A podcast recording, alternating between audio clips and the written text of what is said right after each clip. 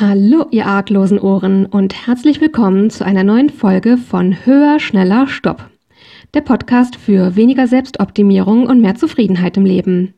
Ich bin die Lexi und in der heutigen Folge rede ich mit euch über das Thema, warum wir mehr über unsere Probleme, über Scheitern und Krisen sprechen sollten und wie die Selbstoptimierung das das verhindert und vielleicht mögliche Wege daraus. Also, auf geht's!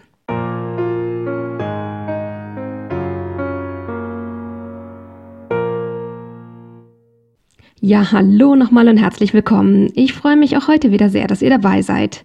Ein kleiner Disclaimer vorab, sollte meine Stimme heute irgendwie angestrengt oder belegt klingen, ich gehöre leider zu den Heuschnupfengeplagten und naja, das schlägt mir gerade am Anfang oft sehr auf die Stimme. Von daher hoffe ich, dass das hier einigermaßen funktionieren wird.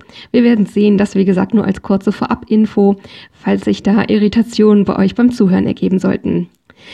Ja, auch heute ist wieder so eine Folge, bei der ich nicht geplant hatte, sie aufzunehmen und wo heute einfach, ja, Sachen passiert sind, die irgendwie Gedanken bei mir in Gang gebracht haben, wo ich dann gedacht habe, hm, Mensch, ich glaube, ich würde mich gern hinsetzen und mal versuchen, ob ich das einigermaßen kohärent in Worte gefasst bekomme. Und das ist so dieser ganze Themenkomplex, ähm, Probleme, Scheitern, Krisen und das nach meiner Erfahrung, und da schließe ich mich jetzt definitiv mit ein, viele von uns nicht darüber reden. Und ich werde euch, oh, ich habe beschlossen, dass ich heute mal umgekehrt anfange. Dass ich erstmal euch erzähle, warum ich glaube, warum so viele, mich wie gesagt eingeschlossen, dann nicht drüber reden. Und erst dann werde ich euch erzählen, wie das dazu kam, dass ich heute die Idee hatte, diese Folge zu machen und auch was so mein, meine eigenen Erfahrungen mit dieser Thematik sind. Also, grundsätzlich ist es so, dass ich glaube, Erfahrungen im Leben, so aus dem Themenkomplex Probleme, Scheitern und Krisen, das ist niemand, was von uns jemand gerne mitmacht. Es wäre einfach schöner, wenn das Leben einfach immer positiv wäre. Und wenn man bei jeder Erfahrung sagen könnte, entweder es war schön oder ich habe was draus gelernt. Und nach meiner Erfahrung ist das Leben aber einfach nicht so. Wir werden nun mal geboren, ohne einen Plan zu haben. Und ja, es gibt so diesen schönen Satz, ähm, im Leben lernt man, wie man lebt und da ist, glaube ich, auch viel Wahres dran. Und das Problem ist mal, naja, wie gesagt, wir kommen eben ohne Gebrauchsanweisung fürs Leben auf die Welt und man versucht sich so durchzuschlagen. Und es gibt eben einfach, ähm, ja, Krisen, die sich dadurch ergeben, dass man manche Dinge nicht wusste aufgrund von Erfahrungswerten. Oder es ergeben sich manchmal Sackgassen, weil man an Dingen festhält und irgendwie nicht merkt, dass die Zeit dafür einfach vorbei ist. Oder es gibt natürlich auch einfach Schicksalsschläge im Leben und auch da bringt uns niemand bei, zumindest ist das meine Erfahrung, wie man mit sowas eigentlich richtig umgeht und auch da versucht man dann irgendwie so da durchzukommen.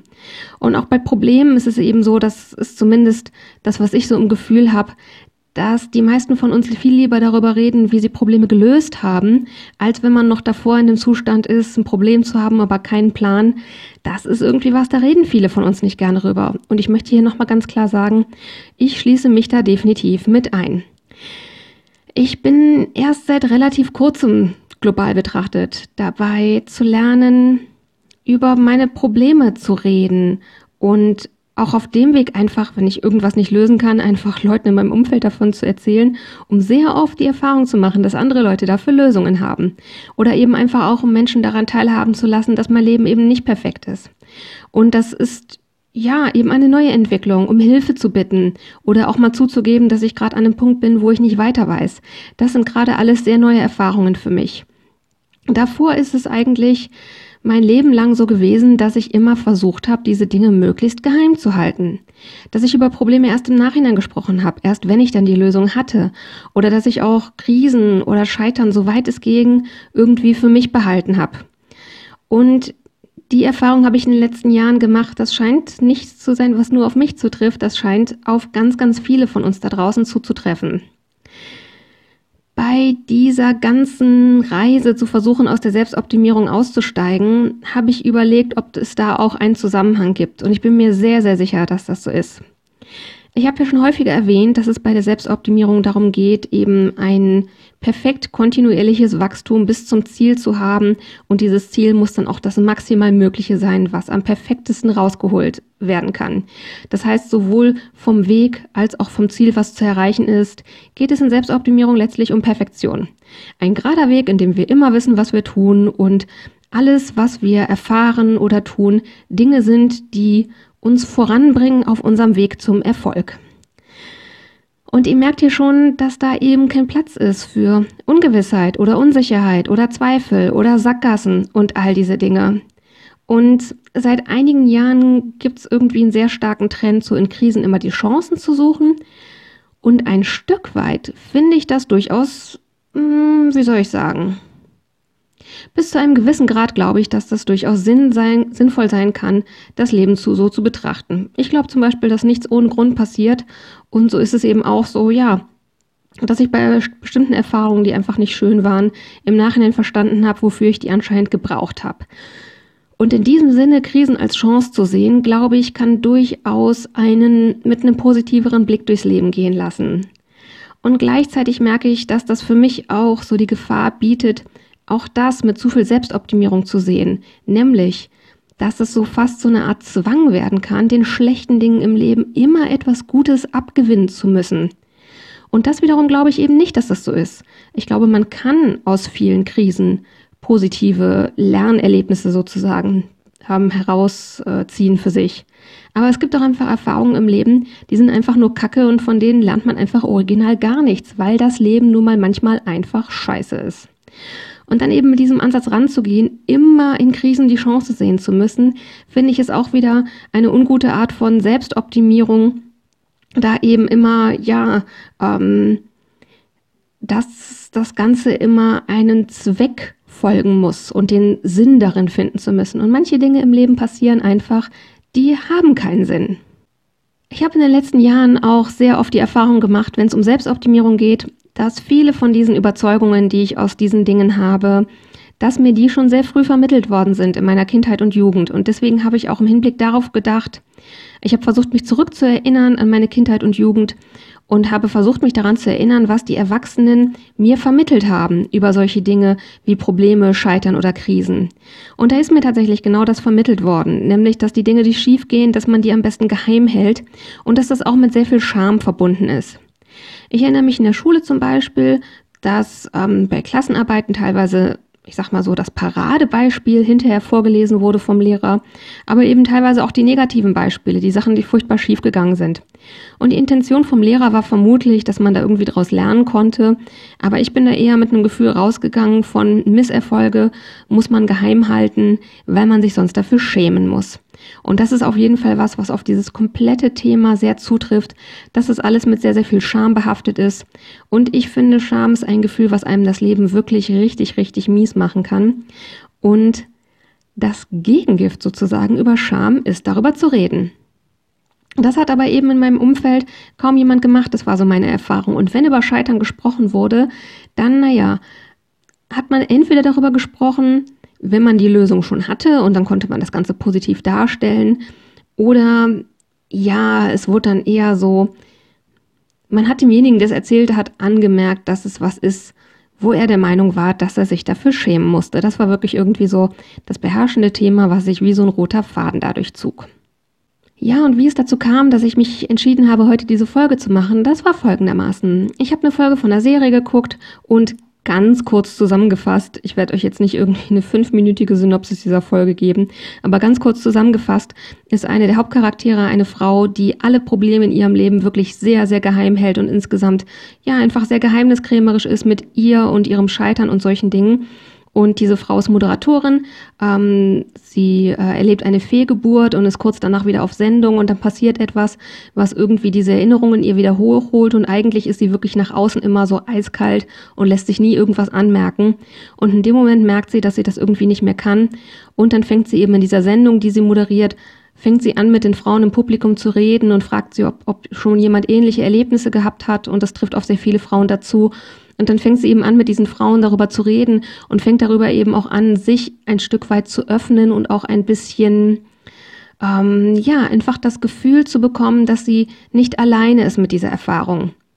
Und hier muss ich sagen, ich kann da letztlich aus eigener Erfahrung nicht mitreden. Ich hatte ja schon mal erwähnt, dass ich eine gewählt kinderlose Frau bin. Ich war nie schwanger, ich hatte nie eine Fehlgeburt. Von daher dieses Erlebnis kann ich nicht nachvollziehen. Was ich allerdings nachvollziehen kann, ist dieses Erlebnis, wenn man Menschen, die einem nahestehen, etwas erzählt, wofür man sich schämt oder wo man nicht weiter weiß oder in einer Sackgasse steckt. Und dann die Erfahrung macht, dass Leute einem erzählen, dass sie ähnliche Erfahrungen gemacht haben, von denen man immer dachte, ey, ich dachte, die hat ihr Leben immer perfekt im Griff und jetzt merke ich, das ist irgendwie gar nicht so und das ist eigentlich sehr ähnlich wie bei mir. Das ist etwas, was eine ganz andere Form von emotionaler Nähe schafft. Und das war so dieses Erlebnis, was ich sehr nachvollziehen konnte und was letztlich auch das, dafür gesorgt hat, dass ich gedacht habe, ich glaube, darüber würde ich gerne eine Folge machen. Denn ich finde, was Selbstoptimierung auch auf jeden Fall tut, ist, sie trennt uns emotional von anderen Menschen. Man ist so damit beschäftigt, nichts nach außen dringen zu lassen, was das perfekte Bild irgendwie stören könnte, dass man letztlich, bewusst oder unbewusst, Mauern erschafft zwischen sich und den Menschen, die einem umgeben.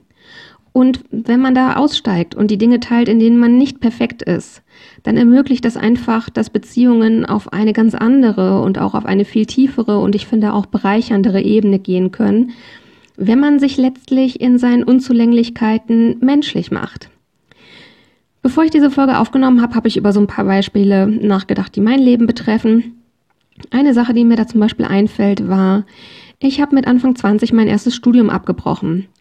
Ich muss aus heutiger, aus heutiger Sicht rückblickend sagen, dass ich sehr naiv in dieses Studium reingegangen bin. Gut, ich habe angefangen zu studieren, bevor es das Internet so richtig gab, von daher waren meine Recherchemöglichkeiten auch relativ limitiert.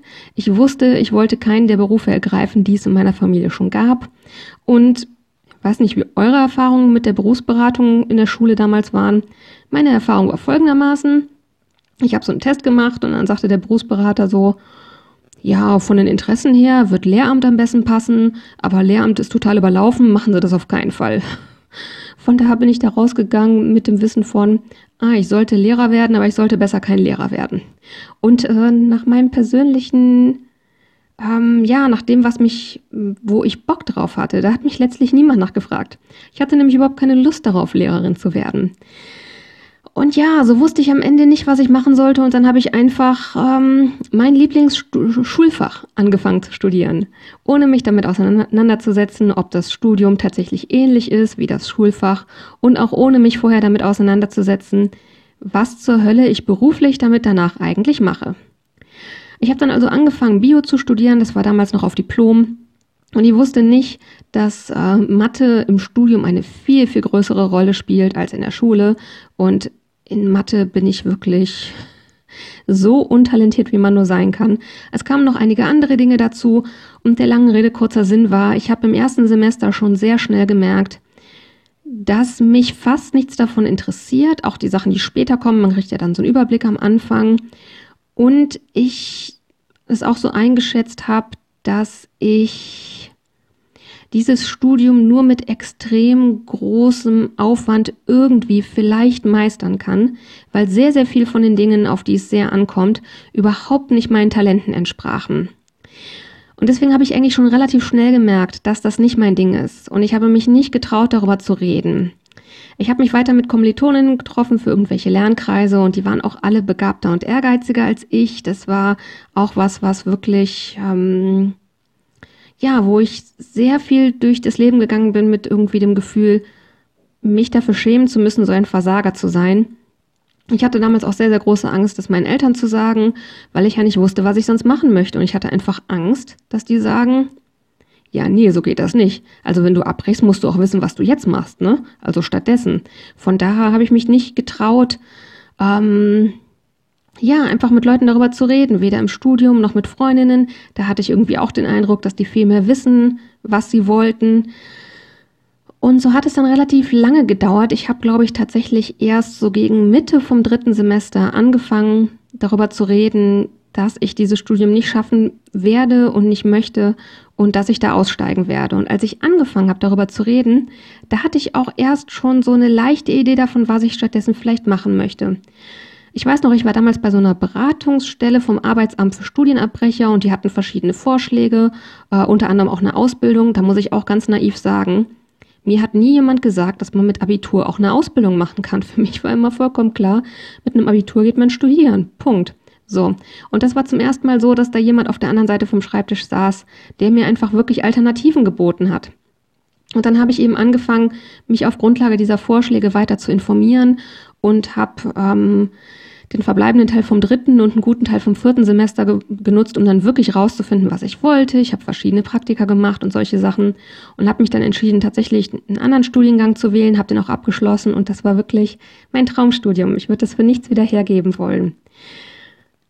Und ich frage mich bis heute, was wäre gewesen, wenn ich direkt im ersten Semester angefangen hätte, mit Leuten drüber zu reden und denen zu sagen, das ist ganz anders, als ich mir das vorgestellt habe. Und hätte ich vorher gewusst, worum es hier inhaltlich eigentlich geht, hätte ich mich niemals dafür entschieden, denn es interessiert mich nicht und es entspricht nicht meinen Talenten.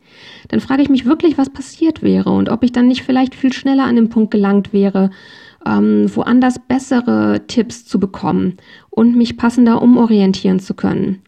Letztlich glaube ich nämlich schon, dass ich so mein eigenes Leiden einfach unnötig verlängert habe durch diese Scham, die ich im Kopf hatte und durch dieses, ja, dieses Muster, was ich schon in meiner Kindheit beigebracht bekommen hatte, nämlich, dass man Sachen, die schief geht, am besten geheim halten sollte. Ein anderes Beispiel ist, wenn ihr vor einigen Wochen meine Folge gehört habt über das Thema Liebe und Trennungen, dann erinnert ihr euch vielleicht an das Beispiel, dass ich mit Anfang 20 in einer Beziehung war mit jemandem, der letztlich nicht besonders gut zu mir passte und der hatte insbesondere einige Eigenschaften, die mich unsagbar gestört haben und mir auch wahnsinnig Stress und schlechte Laune gemacht haben. Eine davon war, er war ein sehr schlechter Verlierer. Wir mochten beide gerne Gesellschaftsspiele und haben uns dazu auch regelmäßig mit Freunden zu Spieleabenden getroffen. Und dann war für mich sehr schnell vorher klar, wenn es für mich gut läuft, dann muss ich entweder entscheiden, geplant zu verlieren, oder wenn ich gewinne, dann ist er den Rest des Abends sickig und redet kein Wort mehr mit mir. Und das war nicht das Einzige, es waren eben noch eine ganze Reihe von anderen Sachen, die mich sehr gestört haben. Und auch darüber habe ich nie geredet, während ich in der Beziehung war. Ich hatte da irgendwie das Gefühl, loyal sein zu müssen. Und auch da war es so, wenn ich ganz ehrlich bin, dass ich mich so ein bisschen dafür geschämt habe, weil er mich teilweise auch in Streits nicht so nett behandelt hat. Also er dann einfach ähm, zickig oder ich sag mal unerwachsen war in einer Art und Weise, ja, was eigentlich ähm, mit Respekt und Höflichkeit nichts zu tun hat. Und da habe ich mich eben auch irgendwie geschämt, darüber zu reden, dass ich trotzdem mit diesem Menschen in einer Beziehung bin. Und auch da frage ich mich heute rückwirkend, was passiert wäre, wenn ich einfach mit Freundinnen regelmäßig darüber geredet hätte, was da passiert wäre. Auch da glaube ich, dass ich vielleicht nicht so lange da drin gesteckt hätte. Ja, und so hat eben die Selbstoptimierung dafür gesorgt, dass ich immer das Gefühl hatte, Probleme oder Krisen für mich behalten zu müssen. Und es hat auch dafür gesorgt, dass ich in andererlei, andererlei Hinsicht das Gefühl hatte, dass ich Dinge irgendwie generell verbergen muss, alles, was nicht perfekt ist, irgendwie für mich behalten muss. Und wie ich anfangs sagte, das ist eben etwas, womit man sich irgendwie unnahbar macht in Beziehungen jeglicher Hinsicht. Und was letztlich auch verhindert, dass Menschen einem wirklich nahe kommen können. Und das ist letztlich was, was ich sehr traurig finde. Und so möchte ich einfach auch nicht leben. Und ja, ich habe eben vor einigen Jahren angefangen, Stück für Stück da auszusteigen. Und eine Erfahrung, die ich immer wieder mache, und das betrifft jetzt den Punkt Probleme, ist, dass meistens, wenn ich über Probleme rede, für die ich noch keine Lösungen habe, dass da irgendwie niemand sagt so, ey, bist du doof, dass du nicht weißt, was du da machen sollst, sondern dass die Leute verständnisvoll sind und im Gegenteil, dass sie oft Lösungen haben für meine Probleme. Ein ganz kleines Beispiel ist, ich bin vorletztes Jahr zum ersten Mal in meinem Leben mit einem Umzugsunternehmen umgezogen. Ja, ich hatte die recherchiert, beauftragt. Das war auch zu einer Zeit im Jahr, wo es ähm, ja, wo sehr sehr viele Leute mit Unternehmen umziehen und deswegen die Auswahl nicht so riesig war. Der lange Rede kurzer Sinn. Ich habe dann aber das Passende gefunden, was auch zu einem Datum war, was für mich in Ordnung war. Und es war soweit alles geplant und ich wusste auch, dass man Teile von so einem Umzug von der Steuer absetzen kann. Und dann habe ich irgendwie nochmal weiter gegoogelt und habe dann gelesen, dass man das aber nur dann von der Steuer absetzen kann, wenn man das Geld überweist. Dass die meisten Finanzämter solche Dinge wie Quittungen oder Kreditkartenabrechnungen oder so nicht als Zahlungsbeleg akzeptieren, sondern nur einen Kontoauszug. Und ja, dann saß ich da und dachte, boah, scheiße, ich habe jetzt mit denen vereinbart, dass ich bar zahle, weil die sagen, die machen das immer so gegen, gegen Zahlungsbeleg. Und dann kann ich es gar nicht von der Steuer absetzen. Scheiße, was mache ich denn jetzt? Und als ich das, ich habe dann irgendwie abends keine Lösung dafür gefunden und am nächsten Tag ging mir das so durch den Kopf. Und dann habe ich irgendwie in der Kaffeepause das einem Kollegen erzählt und der sagte so, ruf die an und sagt, dein Steuerberater hat gesagt, du musst das Geld überweisen. Schieb das einfach auf den. Und dann habe ich genau das gemacht. Ich habe da sehr freundlich angerufen und habe gesagt, so und so, wir hatten das und das vereinbart. Das Problem ist, mein Steuerberater sagt jetzt, ich müsste das überweisen. Was können wir denn jetzt machen? Und dann sagten die, ach so, Ja, das ist gar kein Problem, dann ändern wir einfach die Zahlungsart auf Überweisung, das ist gar kein Ding. Zack. Und schon war es gelöst. Das ist nur ein Beispiel von ganz vielen, wo ich in den letzten Jahren wirklich festgestellt habe, es, ähm, wenn ich über Probleme erst dann rede, wenn ich die Lösung schon habe, dann mache ich mir oft das Leben viel schwerer, als es sein muss, denn mit anderen zu reden sorgt oft dafür, dass man ganz schnell Lösungen findet für Probleme. Und was solche Dinge angeht wie Lebenskrisen, das sagte ich am Anfang auch, dass das Leben manchmal auch einfach richtig unfair und scheiße zu einem ist. Da mache ich eben auch die Erfahrung, dass die Leute dann nicht irgendwie sagen so, boah, was bist denn du für ein Loser? Reiß dich mal zusammen, hör auf so rumzuheulen. Das ist das, was die Selbstoptimierung mir sagt, was eintreten würde, wenn ich den Menschen in meinem Leben die Dinge an mir zeige, die nicht perfekt sind. Und auch da stelle ich fest, das Gegenteil ist der Fall. In den letzten Jahren, wenn ich meine Krise mit meinen Freundinnen geteilt habe und ihnen erzählt habe, was gerade bei mir im Leben los ist und was auch scheiße ist und Unsicherheiten oder Dinge, über die ich verzweifelt war, dann habe ich wirklich immer wieder die Erfahrung gemacht, dass mir da Verständnis und Empathie entgegenschlug und dass die anderen dann auch angefangen haben, mehr Sachen bei sich zu teilen, wo es ihnen ähnlich ging. Und das hat im Laufe der Jahre eben dafür gesorgt, dass diese Freundschaften intensiver und tiefer und auch irgendwie ähm, wahrhaftiger wurden. Und ich habe darüber irgendwie auch ein Stück weit sehr viel mehr über Menschlichkeit erfahren und was das letztlich in letzter Konsequenz so wirklich richtig bedeutet. Und auch das ist eine Erfahrung, die hätte ich nicht gemacht, wenn ich nicht angefangen hätte, über meine Krisen zu reden.